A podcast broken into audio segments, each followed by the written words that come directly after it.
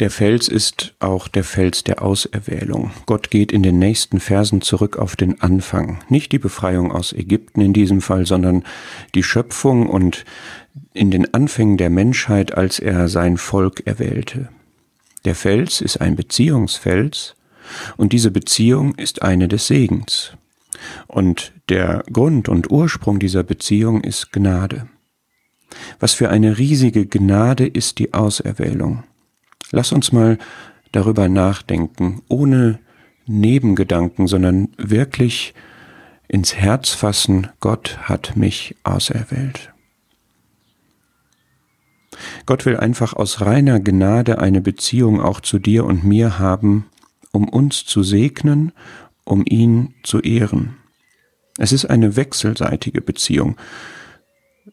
Wir kennen die Formulierung Gott ist mein Teil, mein Erbe, mein Segen. Aber schau mal, hier steht es umgekehrt. Der Herr des Herrn Teil ist sein Volk. Wunder der Gnade.